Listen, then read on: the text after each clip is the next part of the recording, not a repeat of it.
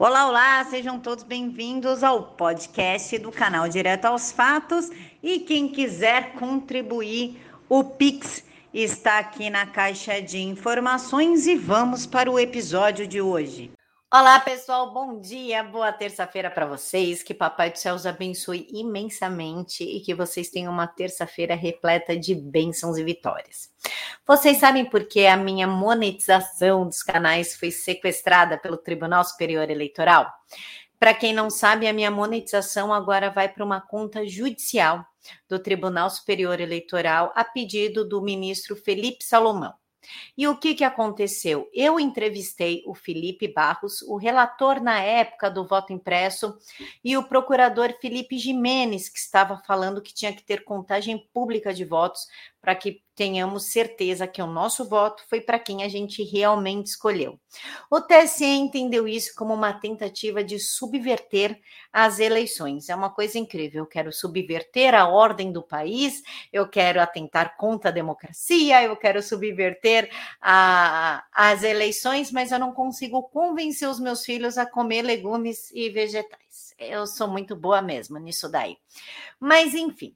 O Barroso veio ao público diversas vezes garantindo que a urna era 100% confiável e que essa história de voto impresso era bobagem, que não tinha por que é, desconfiar da urna, colocar a urna em xeque, questionar, porque ela era sensacional, mesmo usado em alguns países como o Butão, por exemplo. Mas o Barroso é corajoso e submeteu as urnas a testes. E olha só que legal.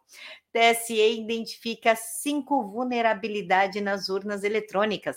De acordo com o ministro Luiz Roberto Barroso, não há risco no resultado das eleições de 2022, mas o quinto ataque foi o que mais chamou a atenção e deixou a Polícia Federal um pouquinho preocupada. O quinto ataque realizado por peritos da Polícia Federal foi o mais grave. Os profissionais conseguiram invadir a rede de transmissão de votos das urnas e entrar na rede do tribunal. Entretanto, não conseguiram mexer no sistema e nem adulterar algum voto. Isso será averiguado pelo TSE. As outras investidas também mostraram possíveis debilidades do sistema. O primeiro ataque foi feito com acoplamento de um painel falso sobre o painel original da urna, que conseguiu ler os votos depositados. O segundo foi realizado por um desbaralhamento do boletim de urna, ou seja, os hackers conseguiram saber quem votou em quem e desfizeram o sistema de proteção.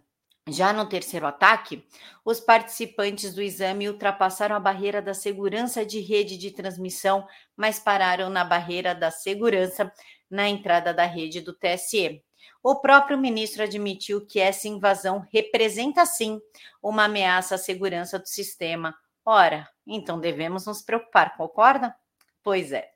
O quarto ataque, por sua vez, focalizou o fone de ouvido da urna, que é utilizado para dar suporte às pessoas com deficiência visual.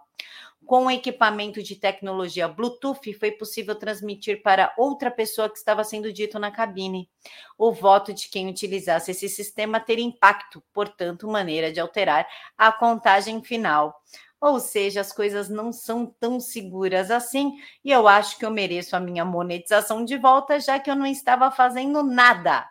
Além de dar espaço para as pessoas que pensam ao mesmo tempo iguais e diferentes. Já que o deputado federal Felipe Barros não estava falando em contagem pública e o procurador Felipe Jimenez estava. Foi esse o meu grande crime, fazer o meu trabalho, dar espaço para as pessoas falarem. E claro que a coisa dá para ficar mais estranha quando o Superior Tribunal de Justiça, o STJ, manda soltar o gordão do PCC, comparsa de André Rep, quando Daniel Silveira, além de ter ficado meses preso por um crime que ele não cometeu, que foi a violação da tornozeleira eletrônica, pagar a fiança de 100 mil, que ninguém sabe para onde foi esse dinheiro, e continuar preso, agora impedido de dar entrevistas, o STJ achou por bem soltar o Fábio Dias dos Santos, que é considerado um dos principais chefes da facção criminosa, amigo do André Rep, também solto pelo STF alguns meses atrás, e olha só, ninguém sabe onde é que está o traficante. Mas deixa o traficante solto, qual é o problema? Faquin não proibiu a polícia de subir os morros cariocas para fortalecer o narcotráfico?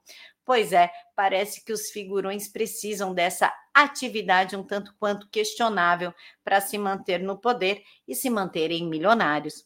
Inclusive, o deputado federal Daniel Silveira não aceitou a decisão do ministro Alexandre de Moraes, essa, essa censura sem precedente que o ministro está impondo, principalmente ao deputado federal, e recorreu Daniel Silveira entra com recurso para conceder entrevistas. O deputado está sendo vítima de censura prévia, segundo a defesa. Claro que ele está sendo vítima de censura prévia, o que contradiz o próprio ministro Alexandre de Moraes, que uma live junto com Daniela Mercury, Orlando Silva, entre outras figurinhas da esquerda, como Jean Willis, afirmou que não faz censura prévia, que não gosta de censura prévia e que ele defende 100% a liberdade de expressão. Ele só não disse para qual lado esse 100% de liberdade. E por falar em STF, os governadores recorreram novamente ao STF para contestar a mudança do ICMS, que deixaria a nossa conta de luz mais barata. Parece que os governadores estão desesperados atrás de dinheiro para as eleições de 2022 e o que eles roubaram do dinheiro que o governo federal mandou para o enfrentamento da pandemia não foi o suficiente. Então, eles querem que nós continuemos pagando uma conta de luz altíssima para sustentar os próprios bolsos. Não esqueçam que esses mesmos governadores recorreram à STF quando o presidente mandou abaixar o ICMS da gasolina e hoje culpam o próprio presidente pela gasolina alta. Governadores buscam STF para contestar as mudanças no ICMS.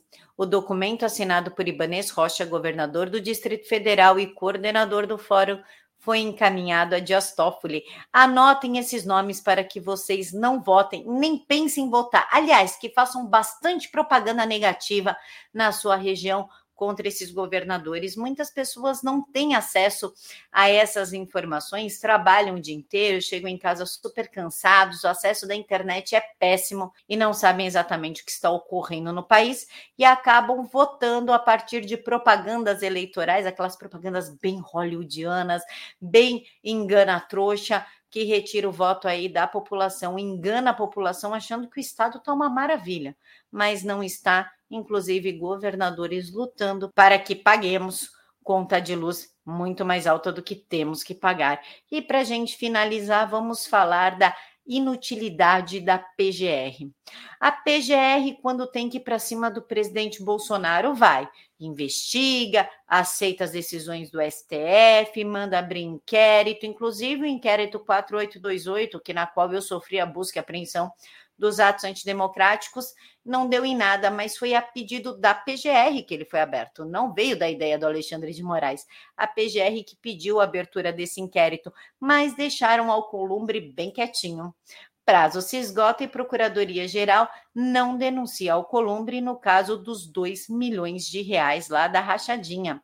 A notícia crime apresentada ao Supremo Tribunal Federal para denunciar o caso das rachadinhas do senador Davi Alcolumbre, que inclusive está atrapalhando a sabatina de André Mendonça, que finalmente foi pautada para amanhã, quarta-feira. Foi enviada à Procuradoria-Geral da República em 5 de novembro pelo relator da ação, o ministro Luiz Roberto Barroso. O regimento interno do STF fixa o prazo de 15 dias para que a PGR se pronuncie sobre a abertura do inquérito contra o político, acusado de embolsar mais de 90% do salário de seis assessores de seu gabinete. Mas a PGR considerou o prazo impróprio e diz que o procurador-geral Augusto Aras até já tratou do tema com o presidente do STF, mas por ofício. E claro que perdeu o prazo.